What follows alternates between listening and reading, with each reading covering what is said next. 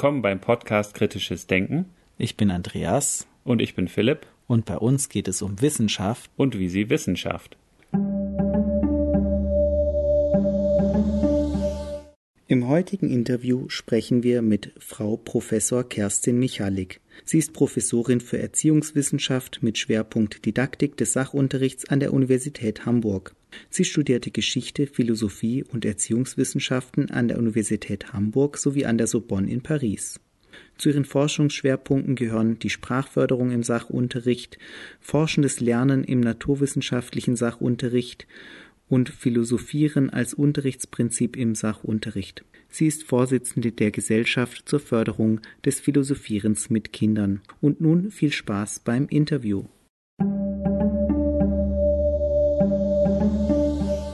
Die erste Frage des heutigen Interviews kommt von Yannick, vom Sohn von Andreas. Also meine erste Frage wäre, was macht man bei Ihrem Beruf überhaupt? Ich unterrichte Studierende, also junge Leute, die gerne Lehrer und Lehrerinnen werden möchten. Also ich versuche ihnen nahezubringen, wie man guten Unterricht macht, wie man gut mit Kindern umgeht, wie man mit Kindern gut philosophieren kann. Ah, verstehe. Und sie gibt es da auch verschiedene, also machen die das auch auf verschiedene Fächer oder machen sie es auch mal auf halt eben mit allen zusammen? Mein Fachgebiet ist der Sachunterricht. Den kennst du ja auch aus der Schule, ne? Ja, den kenne ich sehr gut. Genau, und Sachunterricht ist ja so ein ganz vielfältiges Fach. Da macht man manchmal historische Sachen oder naturwissenschaftliches Experimentieren oder man beschäftigt sich mit der Umgebung und dem Stadtteil, also im Bereich Geografie. Also Sachunterricht ist ein ganz vielfältiges Fach. Ja, das weiß ich auch schon. Wir, wir nennen es aber HUS, Heimat- und Sachkunde. Ja, richtig. Also das heißt in fast allen Bundesländern anders. In Hamburg heißt es Sachunterricht. Aber so von den Inhalten her ist es so ziemlich dasselbe. Und beim Philosophieren? Was man da macht? Ja. Man beschäftigt sich mit philosophischen Fragen. Hast du eine Idee, was das für Fragen sein könnten? Also erstmal philosophische Fragen. Ich weiß ja noch nicht so ganz, was das sind. Aber du hast ja vielleicht schon eine Vorstellung oder so eine Idee, was es sein könnte? Ja, Fragen, wie man das und das jetzt machen würde. So ja. eine Vorstellung habe ich da. Wie man was machen würde? Ja, zum Beispiel, wie man gut mit Kindern umgeht. Genau sowas. Ja, das könnte man auch sagen. Das könnte auch eine philosophische Frage sein. Wie geht man gut mit Kindern um? So philosophische Fragen sind auch Fragen, die hast du dir bestimmt auch schon mal gestellt. So Fragen wie, warum bin ich eigentlich überhaupt in der Welt? Hast du schon mal solche Fragen gehabt? Ja, weshalb lebt man und sowas? Genau, genau. Solche, um solche Fragen geht es. Das sind ja Fragen, auf die gibt es nicht so einfache und klare Antworten. Da kann man sehr lange drüber nachdenken. Und da haben auch schon ganz viele Menschen lange Zeit drüber nachgedacht. Fällt dir noch so eine Frage ein? Ja, warum gibt es die Tiere? Zum Beispiel. Oder warum gibt es die Pflanzen? Mhm. Genau. Warum gibt es überhaupt die Dinge, die da sind? Das ist auch eine Oder warum gibt es die Schule? Und was meinst du, warum gibt es die? Damit man lesen und schreiben lernt und damit man sich besser auskennt, weil wenn man dann aufs Gymnasium geht, dann muss man dann halt eben dann ganz viel machen, weil man braucht ja einen Beruf. Ist ja auch wieder eine Frage, warum gibt es das Gymnasium? Man braucht einen Beruf. Und dann wieder eine Frage, warum braucht man einen Beruf? Um Geld zu kriegen. Und dann wieder die Frage, warum braucht man Geld? Also warum gibt es überhaupt Geld? Ja, wunderbar. Da hast du schon wieder ganz viele philosophische Fragen entwickelt. Aus einer können sich ganz viele entwickeln. Genau, und je länger man nachdenkt, umso mehr Fragen entstehen im Kopf. Ja. Und beim Philosophieren mit Kindern wird aber nicht, also da denken die Kinder nicht so einzeln nach, wie du das jetzt gerade gemacht hast, sondern es geht darum, gemeinsam nachzudenken, zu philosophieren, also in der Gruppe. Kinder sitzen zusammen und denken gemeinsam über diese spannenden Fragen nach. Und was meinst du, was könnte das für einen Vorteil haben, wenn man mit anderen gemeinsam nachdenkt und nicht nur alleine? Weil wenn man mit anderen nachdenkt, dann hat man mehr Sachen und das, was wahrscheinlich am meisten ist, das nennt man auch Demokratie, das ist dann wahrscheinlich am wahrscheinlichsten. Und es hat halt eben den Vorteil, dass du auch mal anderes kennst. Und dann kannst du vielleicht auch mal denken, oh ja, das ist eine viel bessere Erklärung. Genau, das ist ein ganz wichtiger Punkt, den du gerade gen genannt hast, dass man auch so auf neue Gedanken kommt und auch seine eigenen Gedanken vielleicht verändert, hinterfragt, merkt, oh, man könnte ja auch in eine ganz andere Richtung denken. Genau. Und hättest du Lust, um was in der Schule mal zu machen? Das wäre schon mal interessant, warum es überhaupt die Welt gibt. Kannst ja mal deine Lehrerin oder deinen Lehrer fragen, ob er oder sie Lust hätte, über sowas mit euch nachzudenken. Ja, und genau bei solchen Sachen kommen auch die Sachen wie Gott und sowas vor. Weil genau da war, also alle Sachen sind gleich zu erklären, aber da, warum gibt es uns? Wie ist der Urknall entstanden und so weiter? Genau da liegt diese Sache. Genau, das sind diese großen Fragen, die ungeklärt sind, die man vielleicht nie klären kann, aber trotzdem ist es spannend, darüber nachzudenken. Ich finde einfach, dass ich glaube auch an Gott und ich finde einfach, er hat nicht sehr viel gemacht, sondern nur den Urknall erschaffen und das war es dann auch schon, weil der Rest passierte dann von ganz alleine. Ja, das ist eine mögliche Art, über Gott nachzudenken. Das ist jetzt so meine Art. Genau. Und andere Kinder haben vielleicht ganz andere Vorstellungen dazu. Ja, manche glauben nicht dran, manche glauben dran, aber meinen, dass er sie anders erschaffen hat und so weiter. Und findest du das interessant, sich darüber auszutauschen, obwohl es ja gar nicht so die eine richtige ja. Antwort gibt? Ja, es ist schon interessant, weil da gibt es halt eben ja wirklich keine richtige Antwort. Und dann muss man halt eben sehen, was ist am logischsten. Weil der Urknall wurde ja Damals war die Sonne noch größer und der Urknall ist so entstanden, dass die Sonne explodiert ist. Erste Frage, wie ist die Sonne explodiert? Zweite Frage, wo kommt die Sonne her? Weil die Sonne ist ja ein Stern. Jetzt bist du wieder auf ganz viele neue Fragen gestoßen. Ja, damit musste man sich auch mal befassen. Das wäre aber auch eine interessante Frage für den Sachunterricht, ne? Wo kommt die Sonne her und wo kommen die Sterne her? Meistens kann man die vorderen Fragen beantworten. Aber dann kommen ja die hinteren Fragen. Und die, immer die hinterste Frage ist die Frage, warum man die, ist die Frage, die sehr schwer zu beantworten ist. Das finde ich ganz spannend, was du jetzt gesagt hast mit den vorderen und den hinteren Fragen. Du hast gesagt, erst kommen die vorderen. Manchmal, aber auch wieder, also manchmal. Ja. Na, da gibt es ja auch wie beim, weshalb gab es den Urknall? Das war wahrscheinlich, weil zu viele Teilchen aneinander geraten sind. Aber woher kommt überhaupt die Sonne und woher kommen die Sterne? Das ist beim Philosophieren ganz oft so, dass man tausend neue Fragen entwickelt und immer wieder neue Gesichtspunkte mit ins Spiel kommen und man immer weiter und weiter denken kann. Das ist in, im Schulunterricht ja. nicht so, oder? Nee, nicht wirklich. Da lernt man jetzt erst mal. Ähm, und ich glaube, Papa hat noch, noch ein paar bessere Fragen. Mhm. Okay. Danke für deine spannend. Fragen, Janik. Danke für deine Bitte. spannenden Ideen. Ja, ich glaube, da haben wir schon einen Einblick bekommen, wie sowas funktionieren kann, so ein philosophisches Gespräch mit Kindern. Es geht offenbar sehr viel darum, Fragen zu stellen. Und Sie haben auch geschrieben, es ist das Entwickeln von Nachdenklichkeit als eine Haltung. Und aus pädagogischer Sicht zur Rekonstruktion von Vorstellungen und Weltdeutungen von Kindern durch Nachdenklichkeit. Und das ist ja dieses Fragen entwickeln und aus den Fragen weitere Fragen entwickeln. Und vielleicht mögen Sie dann jetzt nach diesem kurzen Einführungsgespräch mit dem Yannick für unsere Zuhörer kurz schildern. Ist das ein gutes Beispiel? Trifft das schon so das, was Philosophieren mit Kindern ausmacht? Ja, doch schon. Also natürlich, Philosophieren mit Kindern ist ja immer mit mehreren Kindern in einer Gruppe. Und es ist kein Dialog mit, mit einem Erwachsenen. Das hat ja einen ganz anderen Charakter. Es geht darum, dass die Kinder untereinander ins Gespräch kommen und ihre mhm. Gedanken austauschen und gemeinsam weiterentwickeln.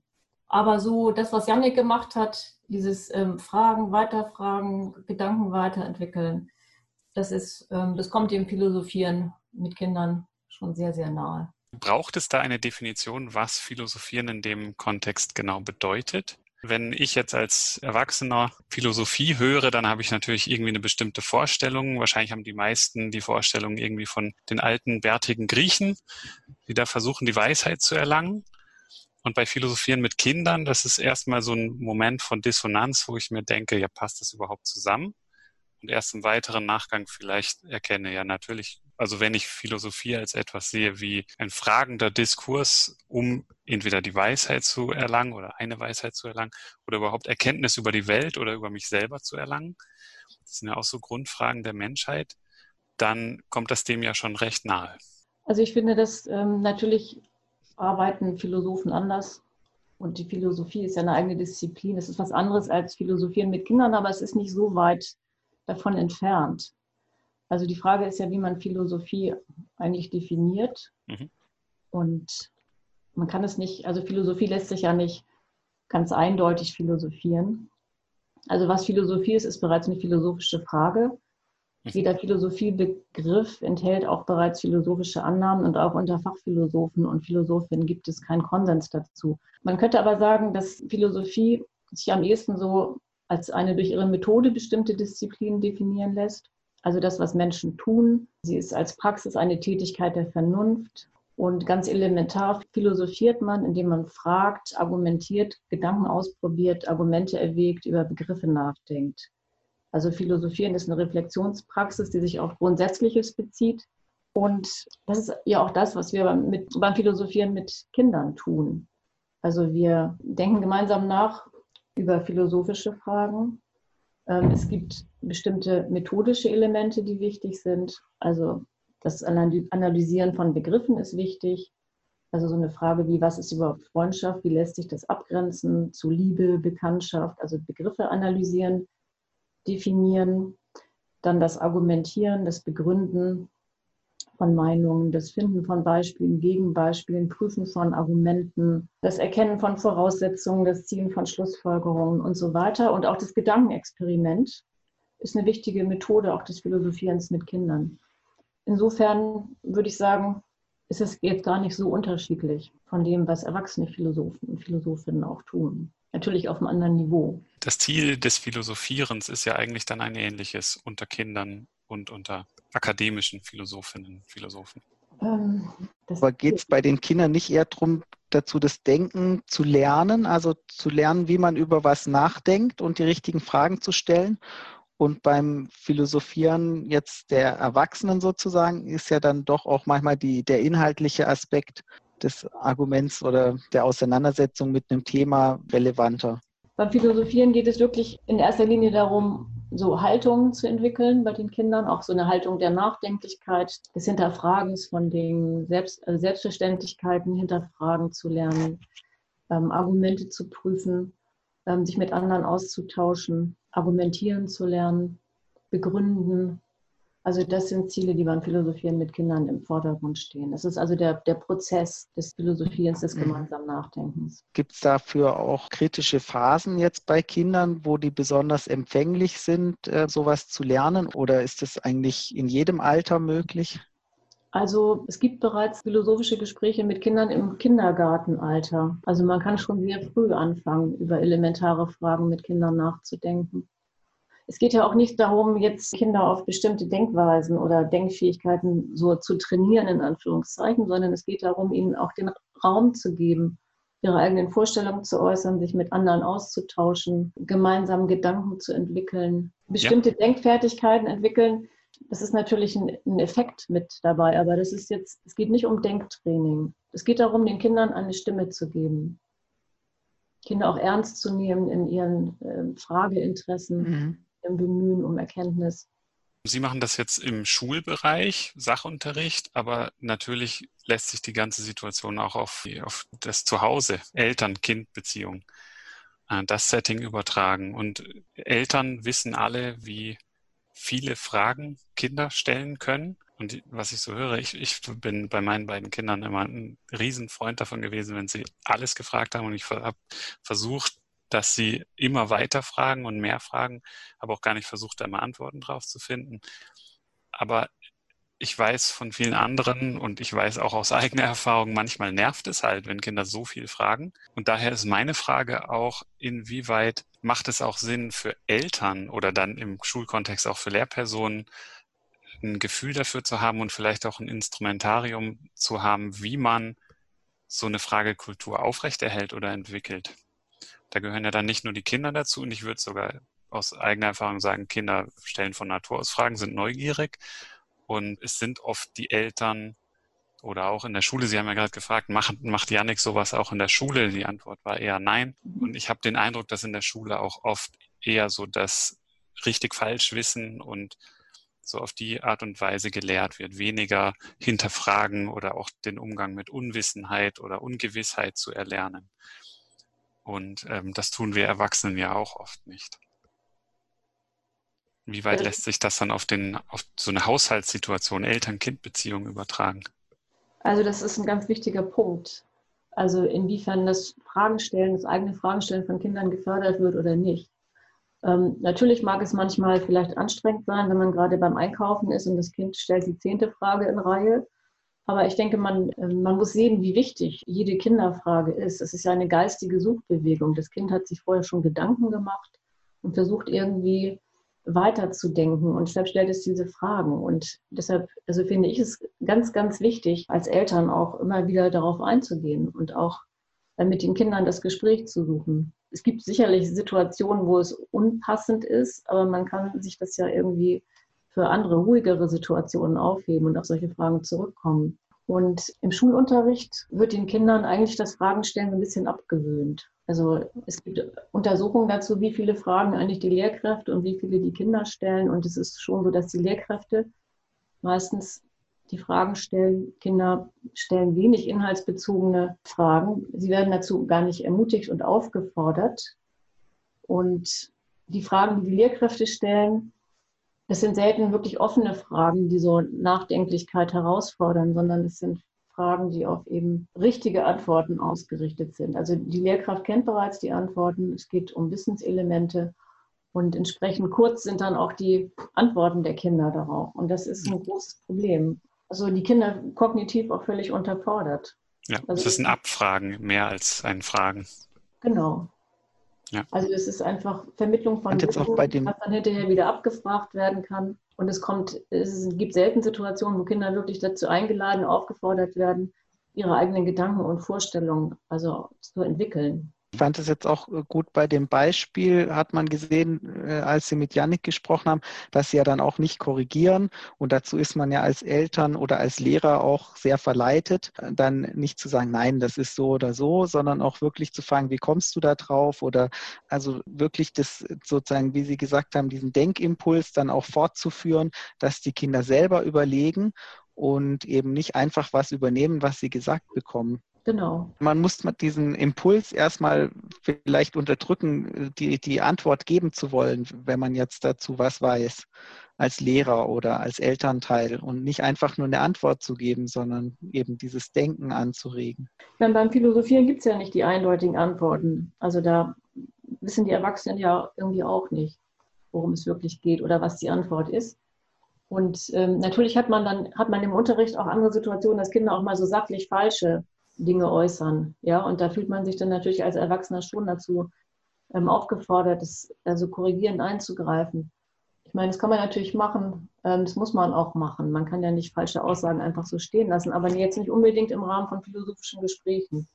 Also wenn man beim Philosophieren ist und Kinder äußern Dinge, die einfach so nicht richtig sind, dann würde ich das in dem Moment entweder zur Diskussion in der Gruppe nochmal stellen, stimmt das? Wer weiß, ob das richtig ist oder ähm, später nochmal aufgreifen. Also das Interessante ist ja auch, dass man beim Philosophieren ganz viel über das Denken der Kinder erfährt, auch was sie für Vorstellungen haben, die jetzt wissenschaftlich nicht belastbar sind ne, und die irgendwie korrekturbedürftig sind. Darauf kann man ja dann auch Unterricht wunderbar aufbauen. Aber wenn man alles, was Kinder sagen, sofort irgendwie korrigiert und reglementiert, dann wird es ihnen wirklich abgewöhnt, ähm, sich mhm. zu äußern, eigene Vorstellungen zu entwickeln ist ja auch so, dass man Fragen stellt und dann manchmal auch, klar, auf viele Fragen gibt es keine konkreten Antworten, aber auch diesen Gedankenimpuls dann fortzuführen, ist ja auch nicht selbstverständlich, eben gerade im Alltag oder bei den Lehrern. Das ist ja schon eher die Seltenheit, dass man dann so ein Thema verfolgt oder dem dann auch Raum gibt. Und die Kinder, wenn die Ideen haben, die man vielleicht für unpassend hält, kann man auch dadurch dann zu einer besseren Lösung führen, indem man sie anleitet, dann auch die richtigen Fragen zu stellen. Also dass man sozusagen eben anregt, dann selber bei, sag mal, Vorstellungen, die eben nicht passend oder zutreffend sind, dann eben das eigenständige Denken stärkt. Ja, das ist ich ja frage mich auch, hm, was der Unterschied zum kritischen Denken ist bei unserem Podcast geht es ja auch um kritisches Denken und da ist ja auch sehr viel Parallele zum Philosophieren. Also kritisches Denken ist ein wichtiges Element des Philosophierens, also auch ein wichtiges Ziel, kritisches Denken zu entwickeln. Und zwar durch die philosophische Forschungsgemeinschaft, wie es heißt. Also der Be Begriff kommt eigentlich aus dem englischen Sprachraum Community of Philosophical Inquiry. Das Konzept des Philosophierens mit Kindern kommt ja aus den USA. Und Philosophieren soll eben das kritische Denken fördern, aber auch kreatives Denken, kooperatives Denken und es gibt noch den Bereich des, im Englischen heißt es Caring Thinking, also verantwortungsvolles, auch soziales Denken. Also ich denke, dass das Philosophieren ähm, mit kritischem Denken sehr viel zu tun hat und dass kritisches Denken auch sehr befördert wird durch das Philosophieren. Also es geht ja einmal darum, Haltungen zu kultivieren, die auch für kritisches Denken relevant sind, also Dinge zu hinterfragen, eigene Fragen zu stellen, nicht alles hinzunehmen, das eigenständige Denken und Prüfen von Sachverhalten und Argumenten. Ganz wichtig. Dann eben Denkfähigkeiten, die auch kritisches Denken ausmachen, werden entwickelt und kultiviert. Also kriterienorientiertes Denken. Positionen und Meinungen müssen immer durch gute Gründe gestützt werden oder diese können hinterfragt und geprüft werden. Urteile basieren auf Kriterien, auch das kann man mit Kindern im Gespräch klären und geht um logisches, stimmiges, in sich stimmiges Denken. Also auch die Fähigkeit zum Prüfen von Argumenten und Gründen, auch Voraussetzungen und Schlussfolgerungen. Und ein ganz wichtiges Moment auch das metakognitive Denken. Also Grundlagen des eigenen Denkens zu hinterfragen ist ganz wichtig. Selbstreflexion. Warum denke ich dieses oder jenes? Auf welcher Grundlage eigentlich? Also bewusste begründete Urteilsbildung als Ziel. Und das sind auch alles ja Elemente, die für kritisches Denken ganz wichtig sind. Ich habe jetzt gerade kürzlich auch ein Paper, das kennen Sie sicherlich auch, von der Diana Kuhn, ein entwicklungsbiologisches Modell vom kritischen Denken gelesen. Und da beschreibt sie ja so zwei sehr wichtige Fragen, die Kinder lernen können zu unterscheiden. Also rein so erkenntnistheoretisch die Frage nach dem, was weiß ich überhaupt, mhm. aber auch noch wichtiger eigentlich die Frage, woher weiß ich das, auf was für Prämissen basiert das? Also quasi ein Wissen über das eigene Wissen. Genau. Und da argumentiert sie ja auch, es ist wichtig für Kinder und es ist wichtig früh für Kinder, diese Fragen zu stellen, damit überhaupt diese, und das ist vielleicht die Entwicklung dieser Haltung, die Ausprägung der Haltung, überhaupt diese Fragen sich zu stellen, diese metakognitive Kompetenz zu erwerben. Und sie schreibt ja recht, gibt kein besonders gutes Urteil über uns Erwachsenen ab, dass diese Fähigkeit, dieses Wissen über das eigene Wissen. Sie sagt, dass das bei sehr vielen Erwachsenen noch nicht ausgeprägt ist und eigentlich ein, eine Fähigkeit ist, die sich äh, kontinuierlich im Leben verbessern oder entwickeln kann, möchte ich sagen. Und wenn ich mir jetzt aber überlege, als ich das gelesen habe, habe ich gedacht, ja gut, wenn wir als Eltern oder Lehrpersonen den Kindern Vorbild sein sollen oder auch mit ihnen philosophieren oder auch das selbstreflexive Denken praktizieren und es nicht wirklich nur den Kindern überlassen, das unter sich zu tun. Wie gut können wir da Vorbilder sein und sollte es nicht auch für uns Erwachsene, also für, es gibt ja keinen Elternführerschein, aber zum Beispiel an der PH werden Lehrpersonen ausgebildet und für die wäre es da wichtig, diese Kompetenz zu haben, auch diese Metafähigkeiten in Kindern zu fördern. Mhm. Klar, also man muss als Erwachsener natürlich auch irgendwie gewisse Fähigkeiten damit einbringen.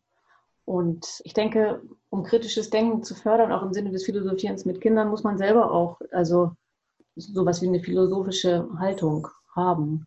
Also Philosophieren mit Kindern ist nicht einfach nur eine Methode wie Lernen an Stationen, sondern das ist wirklich eine, eine, eine Haltung zur Welt und zum Kind und also wirklich auch sowas wie so eine pädagogische Psychologie, so in gewisser Weise. Und diese Arbeit an eigenen Überzeugungen und Haltungen, die ist ganz wichtig. Also auch so, äh, was epistemologische Überzeugungen betrifft. Also was sind eigentlich Voraussetzungen für unsere Erkenntnis und unser Wissen von der Welt? Also darüber selbst sich Gedanken gemacht zu haben, ist ähm, unabdingbar, um auch mit Kindern philosophieren zu können.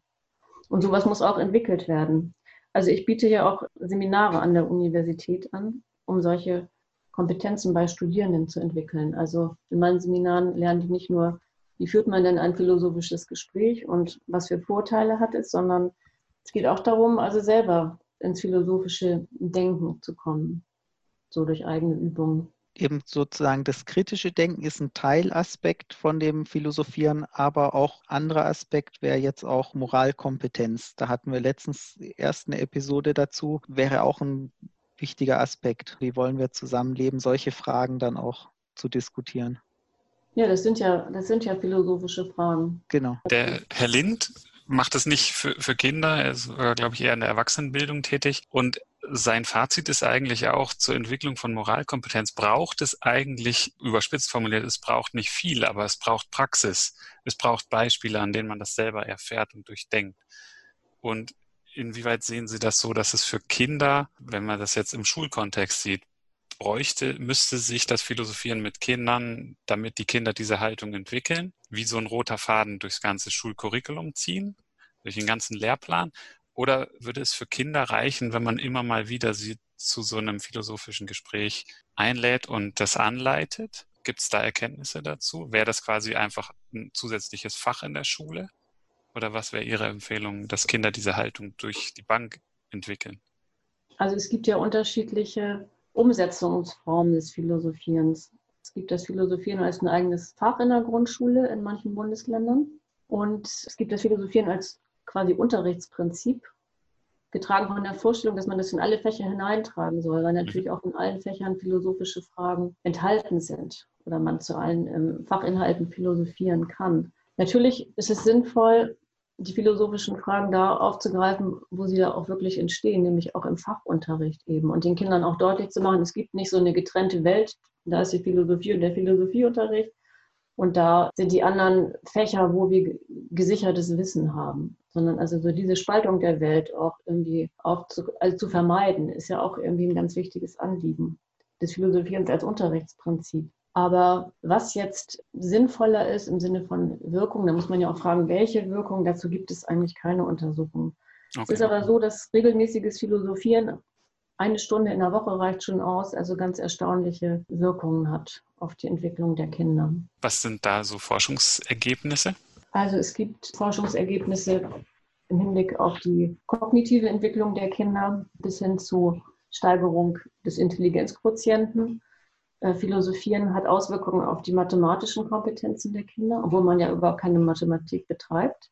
Aber es ist einfach, es ist ja ein Ansatz, wo es darum geht, gemeinsam Probleme zu lösen, auch Selbstvertrauen in eigene Problemlösungsfähigkeiten zu entwickeln, auch in die eigenen Verstandeskräfte. Und das wirkt sich offenbar auch in Fächern wie Mathematik aus, dass die Kinder mit einem anderen Selbstvertrauen, anderen Selbstwirksamkeitserwartungen dann auch an Aufgaben herangehen. Die Sprachentwicklung der Kinder profitiert sehr stark vom Philosophieren.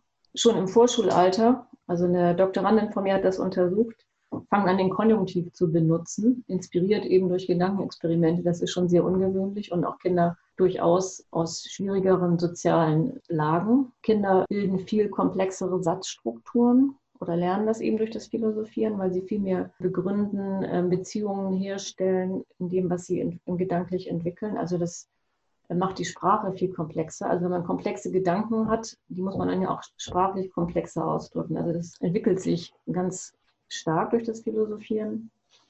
Das sind diese kognitiven Bereiche und dann natürlich auch das Sozialverhalten der Kinder wird sehr positiv beeinflusst. Umgang mit Konflikten und auch die emotionale Entwicklung der Kinder, auch die Fähigkeit, ähm, sich in andere Kinder hineinzuversetzen, was ja auch wichtig ist im Umgang mit Konflikten, wird ganz stark gefördert. Also das Philosophieren hat also Wirkungen auf ganz unterschiedlichen Ebenen. Und inwiefern kann man denn sagen, oder kann man unterscheiden, dass man das Philosophieren mit Kindern explizit mit den Kindern zum Unterrichtsinhalt macht oder das andere Modell, wenn ich das richtig verstanden habe, ist eher ja sowas, dass man das als Unterrichtsstil quasi implementiert, so ein zusammenfragendes, kooperatives Philosophieren, was aber gar nicht explizit zum Inhalt gemacht wird. Und ich erinnere mich daran, als wir mit Dirk Jahn darüber gesprochen haben, wie kritisches Denken im Unterricht am besten. Und da ist natürlich auch wieder die Frage, was ist mit am besten gemeint. Aber je nachdem, was man jetzt für Zielparameter benutzt, die man erreichen will, war eigentlich sein, seine Conclusion. Man muss es schon explizit machen, aber nicht losgelöst an sich kritisch denken und oder philosophieren einfach nur des Philosophierens halber, sondern immer im Kontext vom Fach. Kann man sowas fürs Philosophieren verallgemeinern? Also das würde ich nicht so absolut sagen. Also man kann okay. auch, es gibt ganz vielfältige Formen des Philosophierens auch. Es gibt Lehrkräfte in der Grundschule, die mit Wahlpflichtbereich mit Kindern philosophieren. Also wo es wirklich eine Stunde pro Woche ist oder zwei, wo sich eine Gruppe zusammenfindet und philosophiert. Ich finde, das kann man nicht so sagen. Also okay. das Philosophieren jetzt bezogen auf die Grundschule im Unterricht integriert in den Fachunterricht hat natürlich den Vorteil, dass die, dass die Kinder miteinander sehr vertraut sind, auch mit der Lehrkraft. Das ist ja auch ein ganz wichtiger Punkt. Diese philosophische Forschungsgemeinschaft ähm, muss auch so ein Safe Place sein, also wo sich jeder wohlfühlt, keine Angst hat, sich zu äußern. Das hat man manchmal nicht, wenn man Fachunterricht, also philosophischen Unterricht hat, der aus ganz vielen verschiedenen Kindern aus äh, anderen Klassen zusammengesetzt ist und mit einer Lehrerin, die die Kinder vielleicht vorher gar nicht kannten. So, ne? Da ist das dann mhm. zu Anfang ein bisschen schwieriger. Nö, das würde ich so absolut nicht sagen. Also was ich ganz, was ein ganz wichtiger Punkt ist, finde ich, dass das Philosophieren ein benotungsfreier Raum sein sollte. Und das ist ein Nachteil, wenn man das Philosophieren als ein eigenes Grundschulfach hat. Dann hat man natürlich den Vorteil, dass es wirklich regelmäßig stattfindet. Aber es ist dann eben auch wieder an diese Leistungsbemessung und Benotung gebunden und das finde ich sehr unvorteilhaft. Also wenn als Fach, dann würde ich immer dafür plädieren, ähm, auf Noten zu verzichten was das Philosophieren auch so wirksam macht, ist auch, dass die Kinder wirklich angstfrei sich äußern können mhm. und eben dieses richtig und falsch und Wissen richtige Antworten geben können, dass das wirklich ausgesetzt ist. Und das mhm. setzt ganz viel bei Kindern frei und das ermöglicht ihnen erst wirklich frei ihre Gedanken zu entwickeln. Ja, Sie haben ja auch erwähnt, Selbstwirksamkeitsempfinden bei Kindern oder wenn man auch über die motivationalen Aspekte spricht, dann ist natürlich auch das sichere Gefühl in der Gruppe, irgendwie so ein Zugehörigkeitsgefühl wichtig, aber auch auf der anderen Seite das Kompetenzerleben.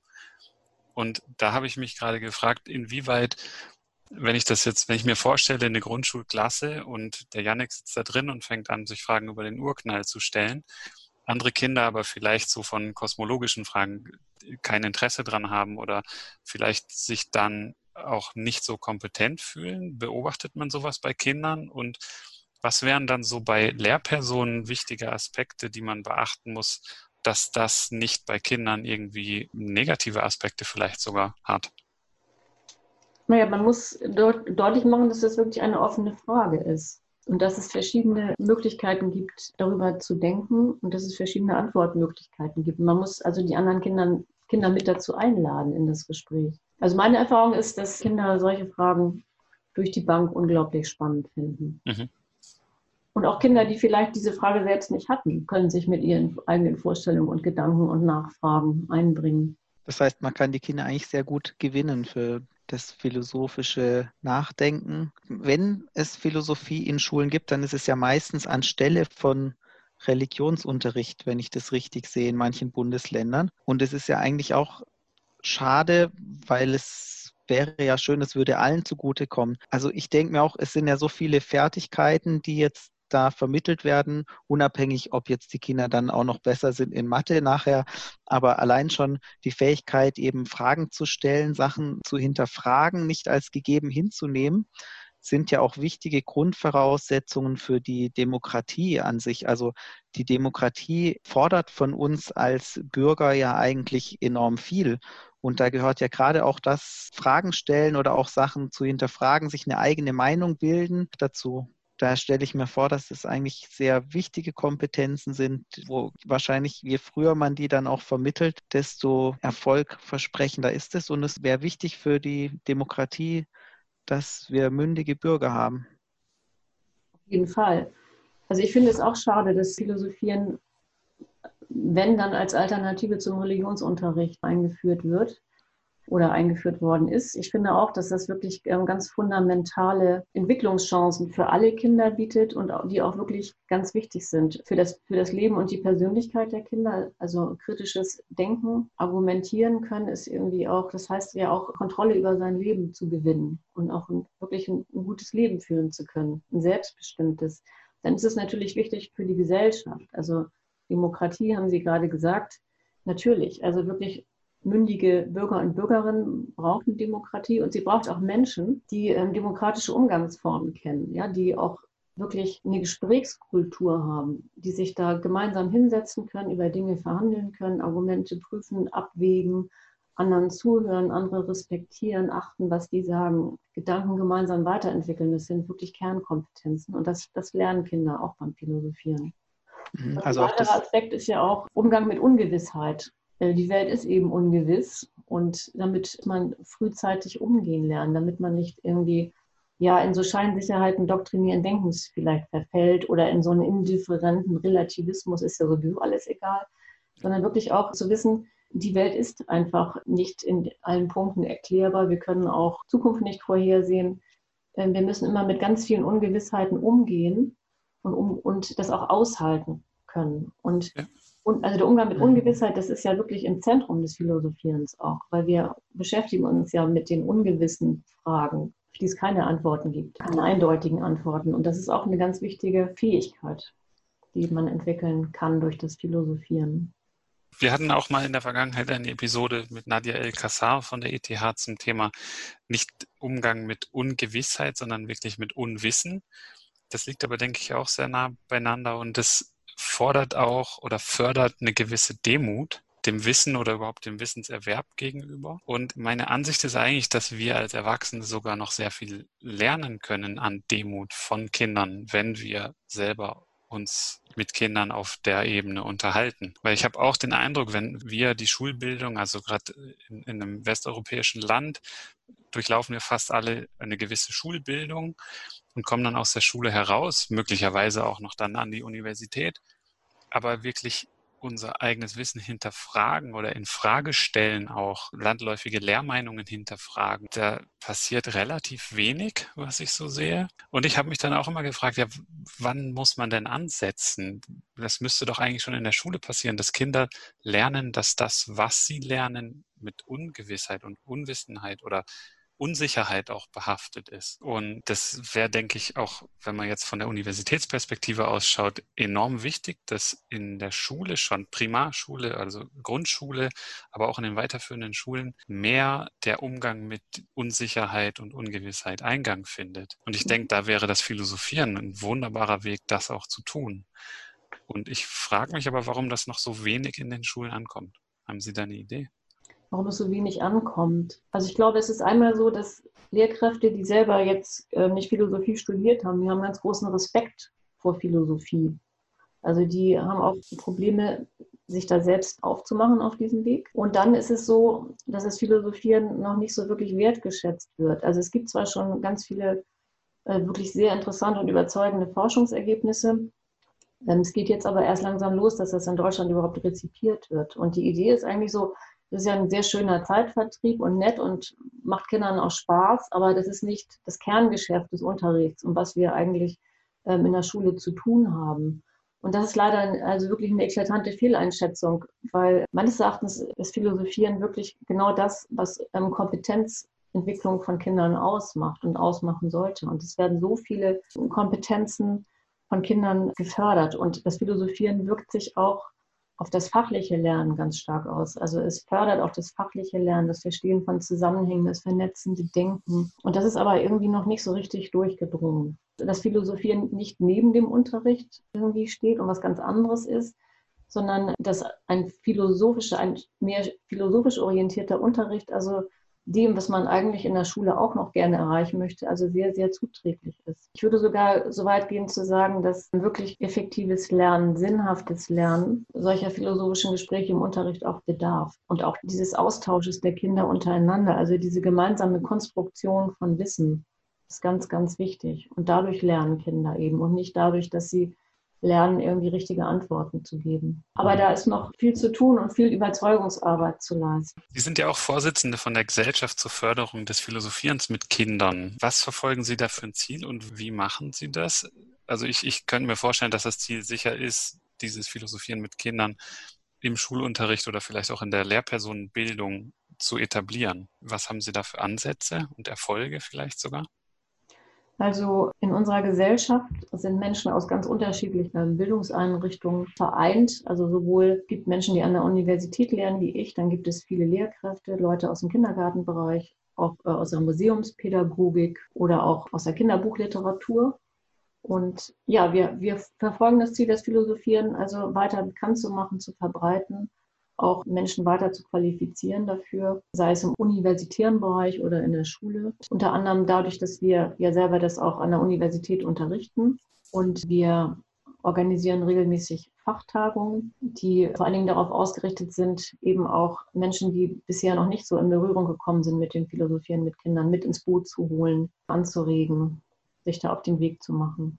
Gibt es da spezielle Schulungsangebote auch, Kurse oder Veranstaltungen, die man jetzt auch, wenn man jetzt nicht in Ihrem Seminar sowieso sitzt oder in der Vorlesung besuchen könnte. Wenn jetzt jemand von den Hörern Interesse für das Thema hat und, sage ich mal, in einem pädagogischen Kontext tätig ist und sich da weiterbilden möchte, gibt es dazu auch Angebote, die man finden kann? Ja, auf jeden Fall. Also so, ähm, im Kita-Bereich gibt es Angebote, also auch von größeren Kita-Trägern, die haben das zum Teil aufgegriffen. Dann gibt es überall eigentlich, also im Bereich der, der Lehrerausbildung und Fortbildung gibt es Angebote, also für Lehrer, die bereits im Schuldienst sind. In der also, zweiten Phase der Lehrerinnenausbildung ist es zum Teil auch integriert. Es gibt ganz verschiedene Möglichkeiten, sich da weiterzubilden. Also da kann man auch Angebote finden dann.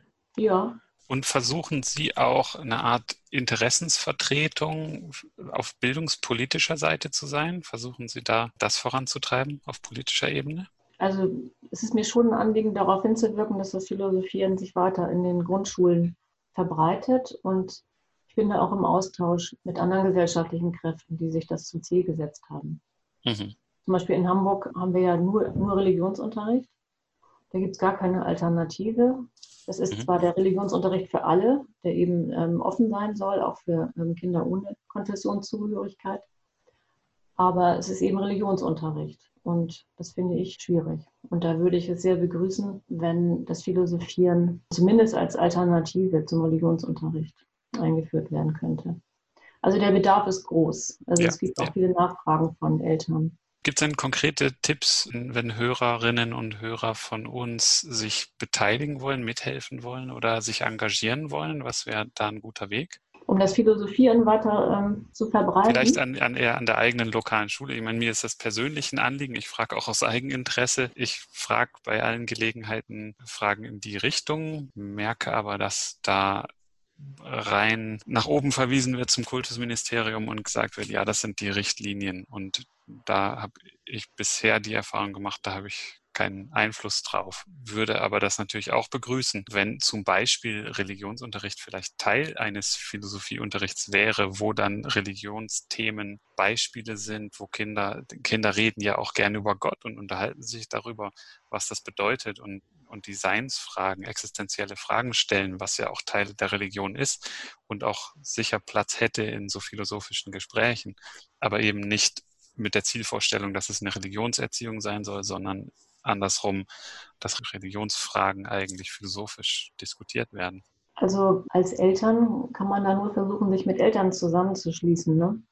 Oder auch, es gibt ja auch Elternvertretungen. Also auf diesem Wege würde ich das versuchen. Und wenn es, also in Schulen, wo es wirklich nur Religionsunterricht gibt, ich weiß nicht, wie das in Ihrem Bundesland ist, sind Sie in Berlin? Nee, Baden-Württemberg.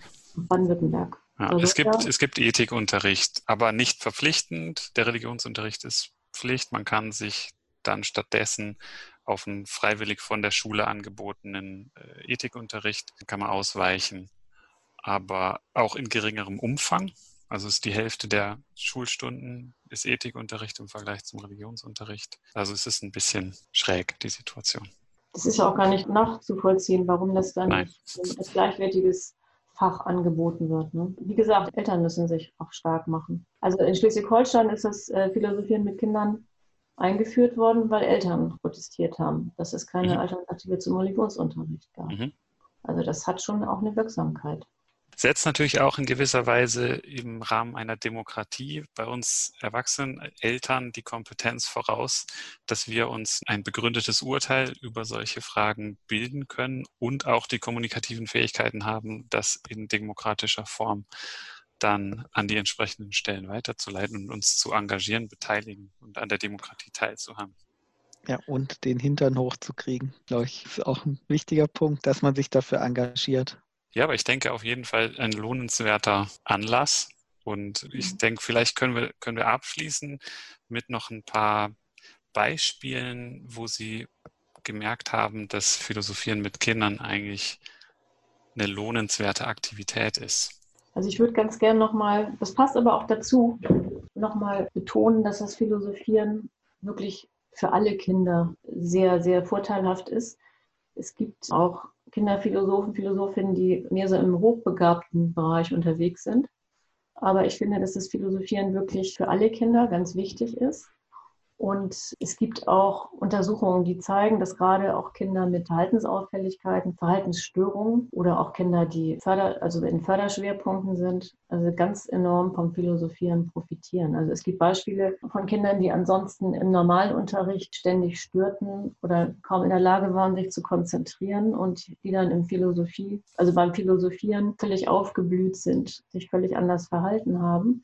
Und diese neue Erfahrung, die diese Kinder auch beim Philosophieren gemacht haben, dass sie da eine andere Rolle haben können, anders wahrgenommen, wertgeschätzt werden, auch was zu sagen haben, die hat sich dann auch auf das Verhalten im übrigen Unterricht ausgewirkt. Also Philosophieren ist wirklich was für alle Kinder und auch Studien haben auch gezeigt, dass gerade Kinder, die jetzt im leistungsschwächeren Bereich angesiedelt sind, durch das Philosophieren ganz, ganz stark profitieren. Und das finde ich nochmal ganz wichtig, auch im Hinblick auf Inklusion. Also Philosophieren ist wirklich ein Konzept, was allen Kindern unabhängig von ihren Voraussetzungen Partizipationschancen bietet und auch ja. eine ganz neue Form der Begegnung, also mit den anderen Kindern und auch äh, mit den Lehrkräften natürlich. Und das setzt, das kann ganz, ganz viel freisetzen und auch ganz viel positiv verändern für, für solche Kinder, die ansonsten zum Teil auch einfach marginalisiert sind, weil sie sich nicht ja. gut einbringen können. Ja, also, also unterm Strich ein, ein effektiver Beitrag zur Bildungsgerechtigkeit oder dem ja. Versuch, dahin zu kommen.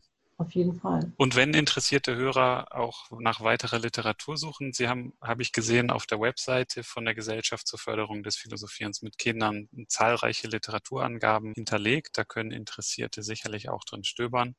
Aber auch wenn man einfach nach dem Konzept sucht, Philosophieren mit Kindern, dann findet man sehr viele Informationen mhm. darüber. Und die Links sind in den Show Notes dann zu finden. Wunderbar, Frau Michalik. Also vielen Dank für das sehr interessante Gespräch von dem wie ich finde oder ich denke, wir finden sehr wichtigen Thema, einen sehr vielversprechenden, eigentlich sehr einfachen Ansatz für Kinder ihre Weltanschauung zu entwickeln. Vielen Dank für Ihre Einsichten und die Informationen. Interessierte Hörer verweisen wir auch auf unsere Show Notes. Vielen Dank für das sehr interessante Gespräch. Herzlichen Dank. Ja, ich danke Ihnen auch. Vielen Dank fürs Zuhören. Wenn euch die Episode gefallen hat, dann empfehlt uns gerne weiter und gebt uns eine 5-Sterne-Bewertung auf dem Podcast-Portal eurer Wahl. Folgt uns auf Twitter, liked uns auf Facebook. Wir freuen uns über Kommentare und Feedback von euch. Und Möglichkeiten, den Podcast zu unterstützen, findet ihr auf der Website.